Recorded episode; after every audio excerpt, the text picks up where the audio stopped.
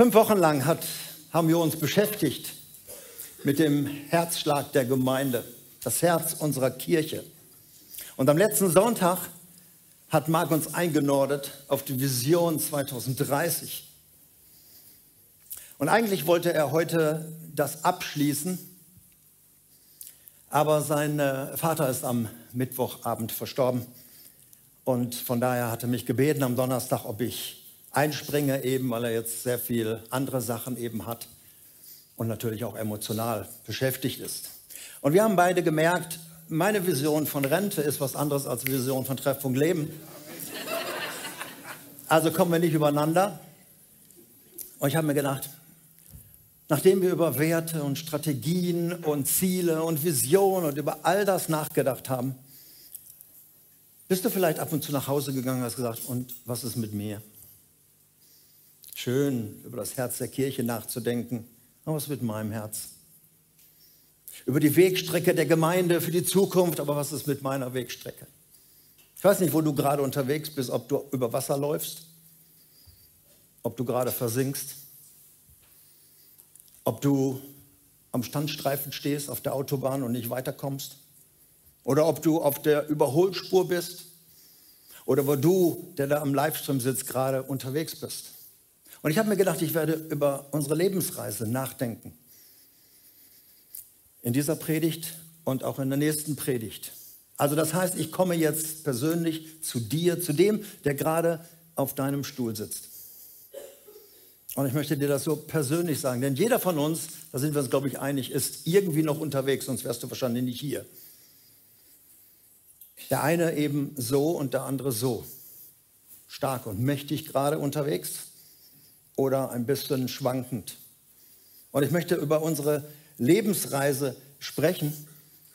Und ähm, ich habe einen Flipchart mitgebracht und ich werde heute auch ein bisschen zeichnen. Du wirst schnell merken, dass ich nach dem ersten Schuljahr mich zeichnerisch nicht mehr viel weiterentwickelt habe. Aber ich habe schreiben gelernt, das ist ich werde über dein Leben nachdenken und wie kann man das Leben am besten darstellen? Das ist dein Leben. Kamera muss man jetzt ganz genau hingucken. Das ist dein Leben aus der Sicht einer Traueranzeige. Wenn du eine Traueranzeige in den Händen hältst, dann steht da oben meistens irgendein Spruch, dann steht ein Name und dann steht ein Datum, nämlich Anfang, erster Tag im Leben und letzter Tag im Leben. Und darunter noch, wo man sich versammelt, um Abschied zu nehmen. Und mittendrin ist so ein kleiner Bindestrich. Das ist dein Leben. Egal vom ersten bis zum zweiten oder bis zum letzten Tag, ich lege es mal hier hin, das ist dein Leben. Ein Zentimeter groß alle deine Erfolge, alle deine Titel, alles Schöne, aber auch alles Schwere, alles Gute und alles Schlechte, alle Verletzungen, alle Misserfolge, alles in einem kleinen Bindestrich, deine Lebensreise von hier nach hier. Und du sagst vielleicht, braucht man eine ganze Predigt, um darüber zu sprechen? Ja, sogar zwei. Das ist dein Leben. Und das ist auch mein Leben. Ich spreche auch über meine Lebensreise. Das, da sind wir alle gemeinsam unterwegs. Und ich mache das mal ein bisschen länger, damit ich da noch ein bisschen drauf zeichnen kann. Ich weiß, wenn normalerweise eine Nulllinie kommt auf dem Monitor, dann ist das Leben gelaufen. Es läuft normalerweise Höhen und Tiefen, aber ich brauche diese Linie jetzt mal. Das ist dein Leben und das ist mein Leben. Wie gesagt, da steht irgendwo ein Name, du kannst deinen einsetzen. Meiner heißt Martin. Ein Spruch. Ich weiß schon, was auf meinem Grabstein stehen wird. Da wird stehen, hier ruhen meine Gebeine, ich wünschte, es wären deine. Also, also irgendein Vers wird da oben stehen der das Leben zusammenfasst, ja. Und dann ist der Anfang des Lebens. Bei mir steht da 30.12., merkt euch das Datum, 58. Eines der besten Jahre. Letzte Mal Schalke deutscher Meister geworden. Tatsächlich 58. Du musst dir ein anderes Datum da denken. Also nicht einfach abzeichnen. Und dann das große Fragezeichen. Im Gegensatz zur Traueranzeige, da wissen wir beide Daten und können nachrechnen, oh, der wurde 78, der wurde 46, der wurde 95.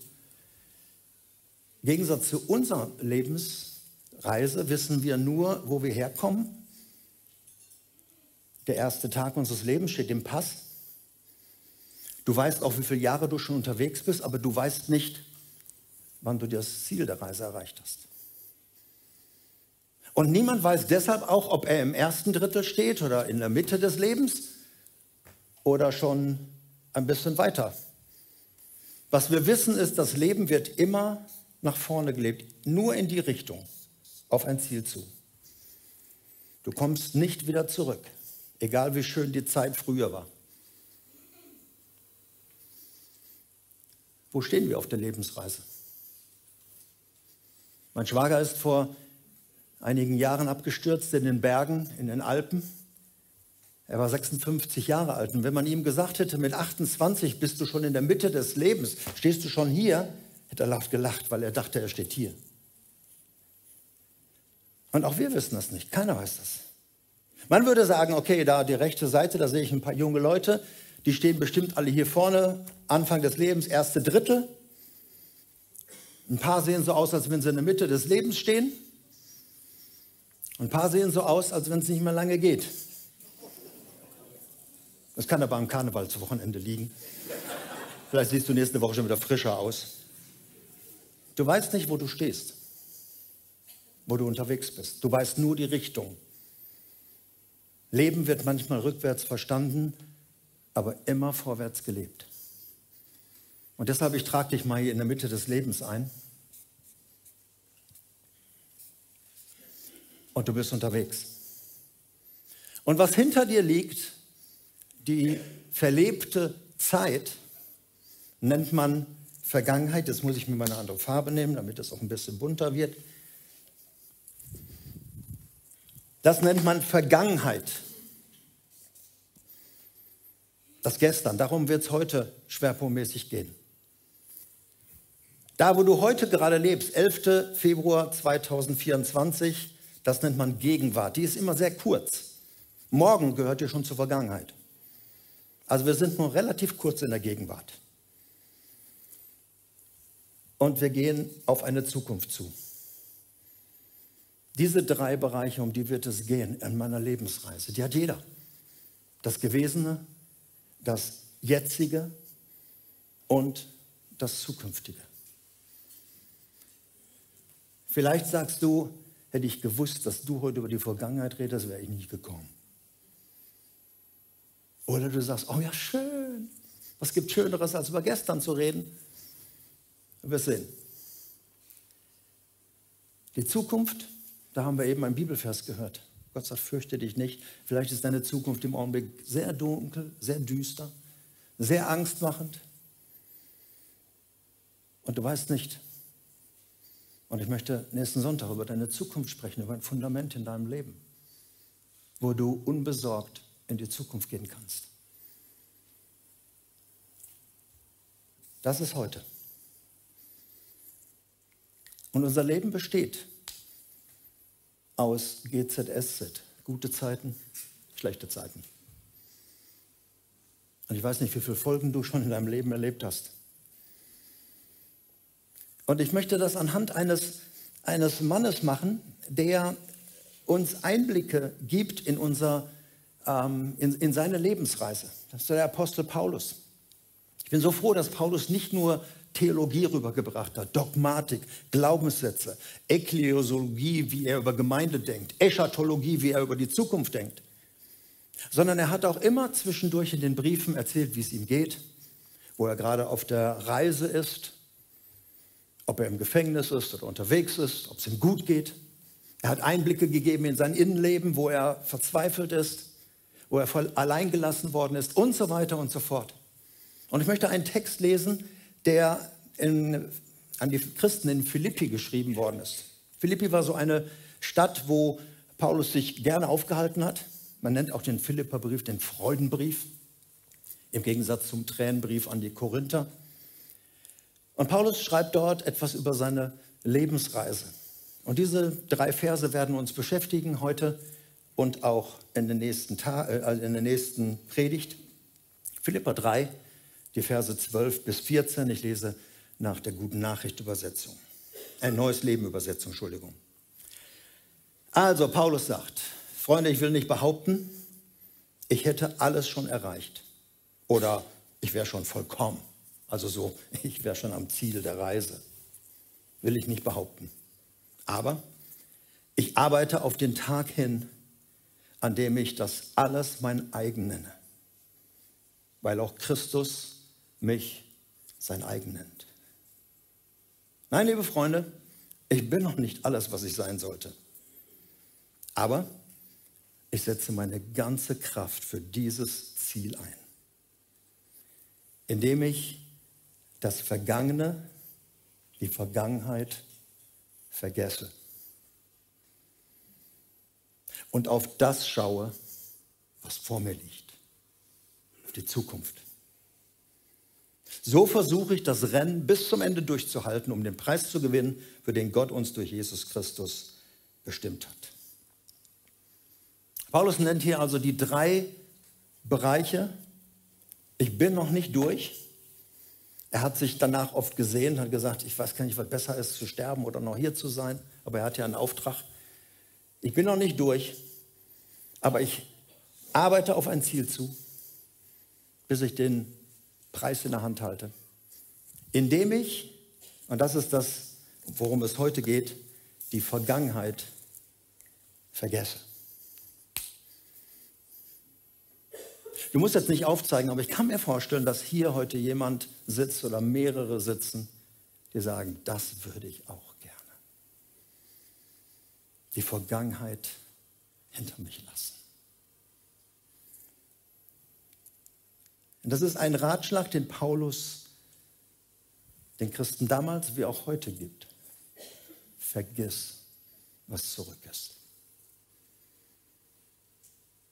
Ich möchte dir das erklären, warum das so wichtig ist. Also Paulus sagt das in, ich habe jetzt eine andere Übersetzung von Vers 13, ich habe den Preis noch nicht in der Hand, ein, eines steht fest, ich will vergessen, was zurückliegt.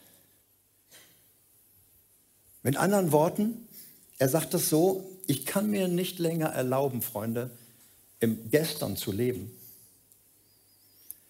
die Stimmen der Vergangenheit mir anzuhören, die Klagen der Vergangenheit. Das kann ich mir nicht länger erlauben und gleichzeitig nach vorne fokussiert zu sein. Das ist wie ein Läufer, der in einer Bahn läuft und der sich ständig umdreht. Hast du schon mal gesehen? Versuch das mal in aller Stille. Versuch mal deine Bahn zu halten und die ständig umzudrehen. Ich garantiere dir, du, verläufst dich Du landest im Graben, du stolperst. Du kannst nicht auf ein Ziel zulaufen. Es geht nach vorne. Und deshalb möchte ich dir ein bisschen helfen, dass, was heißt das eigentlich? Ich vergesse, was da hinten ist. Es gibt drei Arten von Vergessen. Das eine ist das peinliche Vergessen. Ein Geburtstag, oder du kommst nach Hause und sagst zu deiner Frau, boah, den Tisch so schön gedeckt und super Essen, was ist los? Ja, wir haben Hochzeitstag. Oh, ja. Den wievielten? 25? Ach du Schande. Sonnenvergessen ist nicht gut. Da passt dieser Spruch nicht, vergess, was zurückliegt, ja. Oder jemand bittet dich um Gebet und sagt, kannst du für mich beten, ich habe eine schwere Woche vor mir. Und nächste Woche steht er vor dir und drückte ja und sagt, danke für dein Gebet, ist alles gut gegangen. Und du stehst da und denkst, ui, ich hatte ja versprochen zu beten. Das sagst du ihm nicht, du sagst, gelobt sei der Herr. Aber das sind so Vergessen, wo man sagt, oh nee, wie konnte ich nur? Warum? Ich habe nicht mehr dran gedacht. Dann gibt es zweitens ein Vergessen, wo Gott sagt, wehe, du vergisst es. Wo Gott im, Saal, im Alten und im Neuen Testament Feste und Feiern verordnet hat, damit wir nicht vergessen. Das Abendmahl zum Beispiel im Neuen Testament ist eine Erinnerungsfeier, damit wir nicht vergessen, was es ihn gekostet hat, uns auf die Lebensspur zu bringen. Viele Feiern und Feste, wo Gott sagt, erinnert euch, vergesst nicht. David sagt an einer Stelle, lobe den Herrn meine Seele und vergiss bloß nicht, was er dir alles Gutes getan hat. Also, das ist die zweite Art, wo Gott sagt, das solltest du nicht vergessen. Aber dann gibt es Dinge, die müssen wir vergessen. Die müssen wir hinter uns lassen, weil die gehen nicht automatisch weg. Da wächst nicht Gras automatisch drüber, sondern das sind Dinge, die bleiben in Erinnerung. Spuren der Vergangenheit.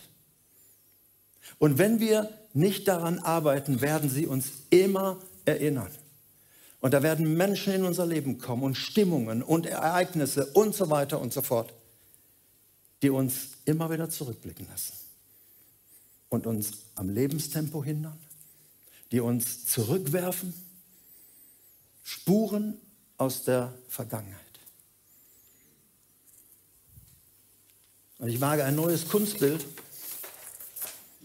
Stell dir vor, du bist mit dem Auto unterwegs und schaust in den Rückspiegel. Das Erste, was du in der Regel siehst, bist du. Aber dann rutschst du in der Regel zur Seite und dann schaust du zurück und du siehst auf der Autobahn drei Spuren, die zurückliegen. Hast du das Bild? Da gibt es eine erste Spur, eine zweite Spur und eine dritte Spur. In Amerika sind das immer sechs Spuren, aber klassisch in Deutschland ist es dreispurig. Und diese drei Spuren sind die Spuren unserer Vergangenheit. Du blickst in den Rückspiegel und du siehst. Und das Erste, was du siehst in der ersten Spur, das ist das, was dein Leben so schwer gemacht hat und es lag an dir.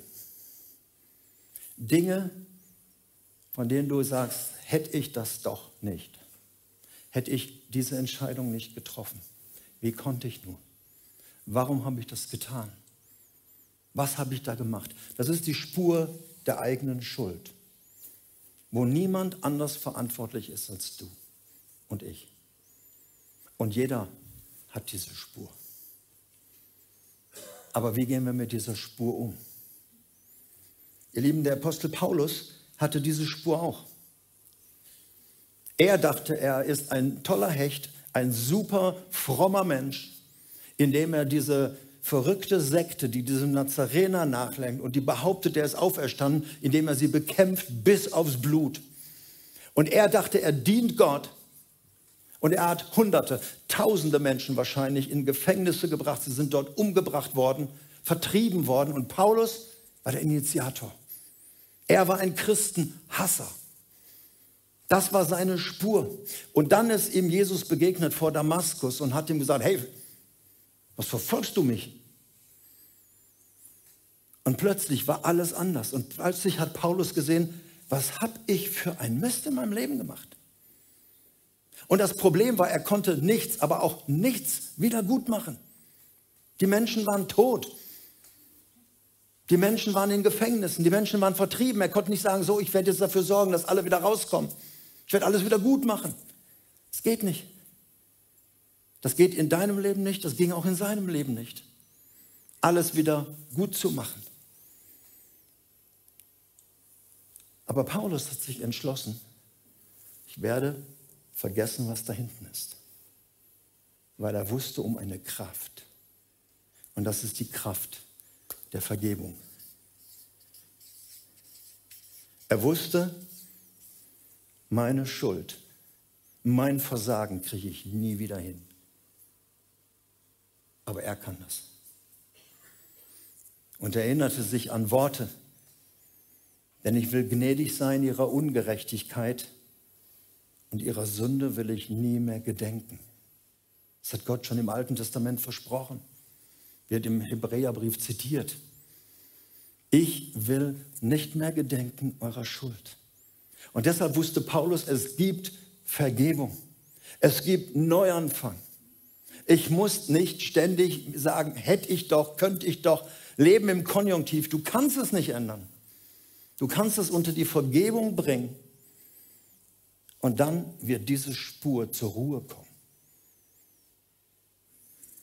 Eine wichtige Bibelstelle, die du dir merken solltest auf dieser Spur, 1. Johannes 1, Vers 9.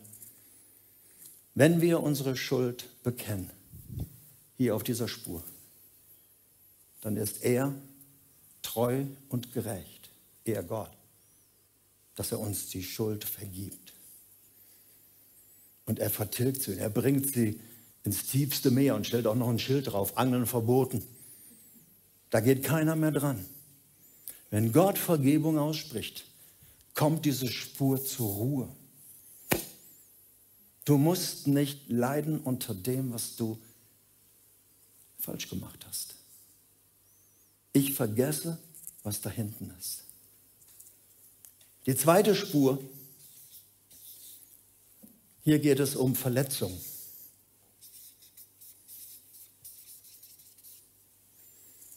Und um das Thema innere Heilung. Das ist die Spur, was dir angetan worden ist.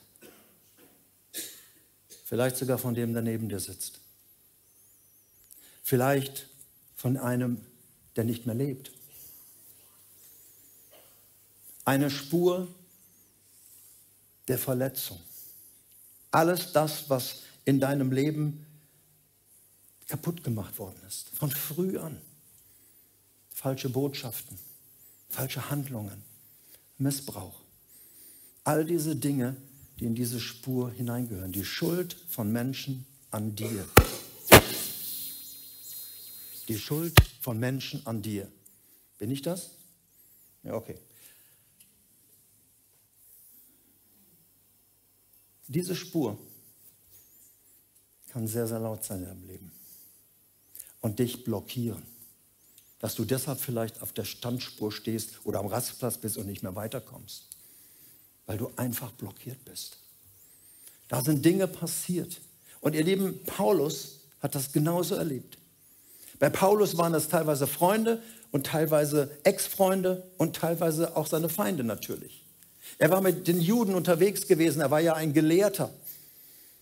Und dann haben sich alle gegen ihn gewandt, als er diesen neuen Glauben hatte. Und er wurde von den Juden gehasst. Und sie haben immer wieder dafür gesorgt, dass es ihm nicht gut geht. Freunde haben ihn verlassen. Er schreibt das manchmal. Alle sind gegangen. Ich hätte sie jetzt gebraucht, aber alle sind abgehauen. Ich bin ganz alleine. Dann wurden Menschen, sind unterwegs gewesen. Paulus sitzt im Gefängnis und er hört davon, da sind Leute unterwegs, die haben nur ein Ziel mit ihrer Predigt, Paulus zu schädigen. Sie bringen seinen Namen in Verruf. Also auf dieser Spur wären sehr viele gewesen und waren auch viele. Was heißt das? Ich will nicht mehr ihrer gedenken. Da gibt es einen Bibelvers, den er Menschen sagt, und er hat das selber ausgelebt, Kolosser 3, Vers 13. Seid nachsichtig mit den Fehlern der anderen. Vergebt denen, die euch gekränkt haben. Vergesst nicht, dass der Herr euch auch vergeben hat, hier auf dieser Spur. Und dass ihr deshalb auch anderen auf Spur 2 vergeben müsst. Ich weiß, ihr müsst sich jetzt vier, fünf Predigten halten. Das ist ein Riesenthema, aber es ist wichtig. Hier geht es um deine Vergebung, die Gott dir zuspricht. Und hier geht es um die Vergebung, die du einem anderen Menschen gewährst. Und wenn du möchtest, dass deine Vergangenheit zum Schweigen kommt, gibt es keine Alternative. Weder hier noch da. Ansonsten die Stimmen aus der Vergangenheit, die Leichen im Keller, die Vorwürfe von was auch immer, egal wie lange es zurückliegt, sie werden dich begleiten. Und sie werden deine Lebensreise blockieren, dass du mehr zurücksiehst und zurückhörst und zurückbeurteilst, als dass du nach vorne ins Leben gehst. Hier muss Versöhnung rein. Und natürlich auch Vergebung. Mit Vergebung beginnt es in der Regel. Versöhnung geht nur, wenn der andere in diesen Prozess mit reingeht. Ich vergesse, was da hinten ist. Und zum Schluss die dritte Spur, auf die wir zurückblicken. Und das ist emotionale Momente. In dieser Spur ist es all das, wo es gar nicht so um schlechte Dinge geht, sondern Zeiten, Orte, wo du gerne, gerne noch wärst, die du gerne zurückhaben möchtest, als die Kinder noch so klein waren, als meine Ehe noch intakt war, als mein Partner noch lebte.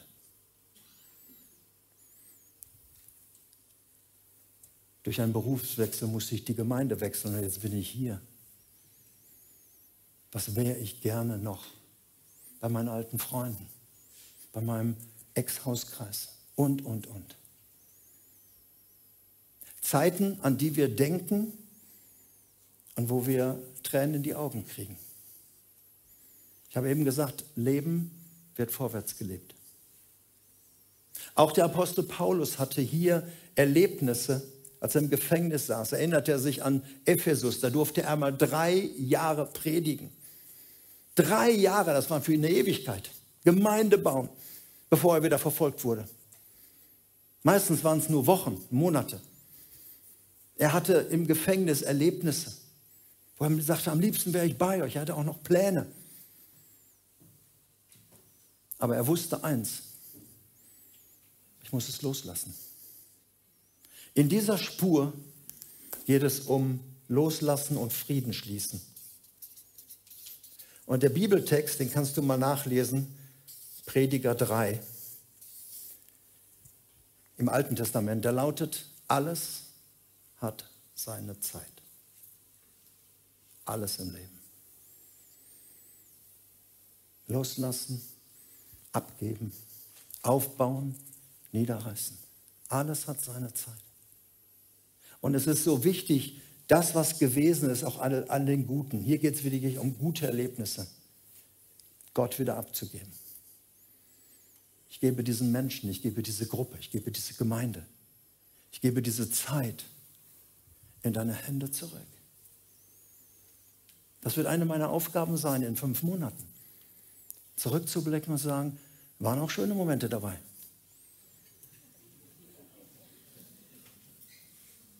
Untertrieben. Loslassen. Das Leben geht weiter. Und wir dürfen nicht in Erinnerung schwelgen. Wir dürfen dankbar zurückdenken, aber dann loslassen, Frieden schließen.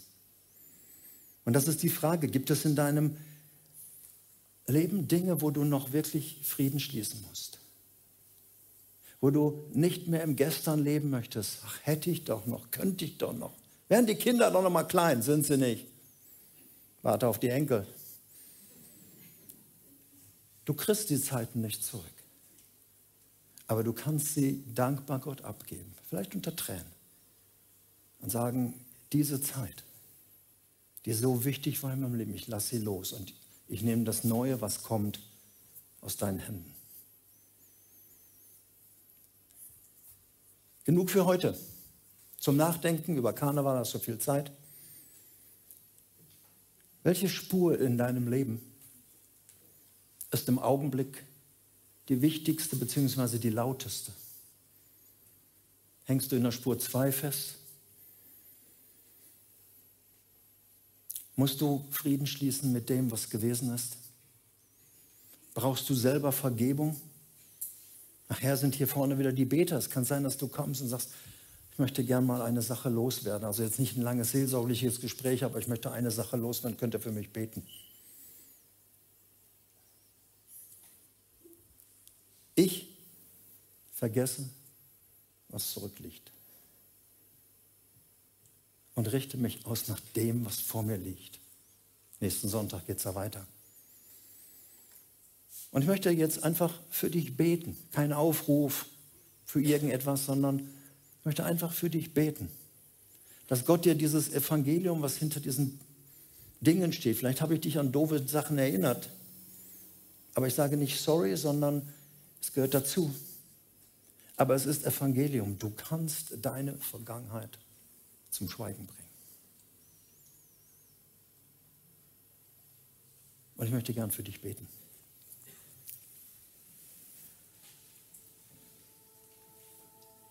Vater, ich danke dir für Lebenszeugnisse, auch das von Paulus.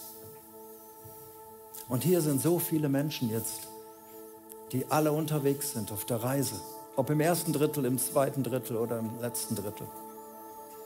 Wir wissen es nicht, Aber ich danke dir für die Möglichkeit, dass unsere Vergangenheit bewältigt worden ist von dir. Du hast die Spur 1 zum Schweigen gebracht, hast dich aufs Kreuz legen lassen, du hast deinen Kopf hingehalten, hast dich annageln lassen, damit Schuld uns nicht mehr quälen darf. Aber auch das, was in Spur 2 war, auch du hattest Feinde. Und du hast selbst einem Judas, der dich mit einem Kuss verraten hat, du hast ihn immer noch Freund genannt.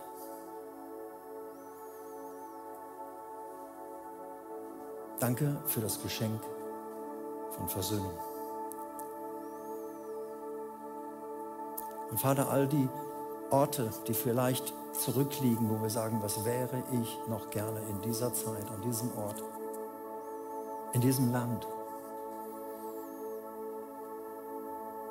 Wir geben es in deine Hand und lassen los und sprechen gleichzeitig das Vertrauen aus, mit dir gehe ich durchs Leben. Dafür danke ich dir in Jesu Namen. Amen.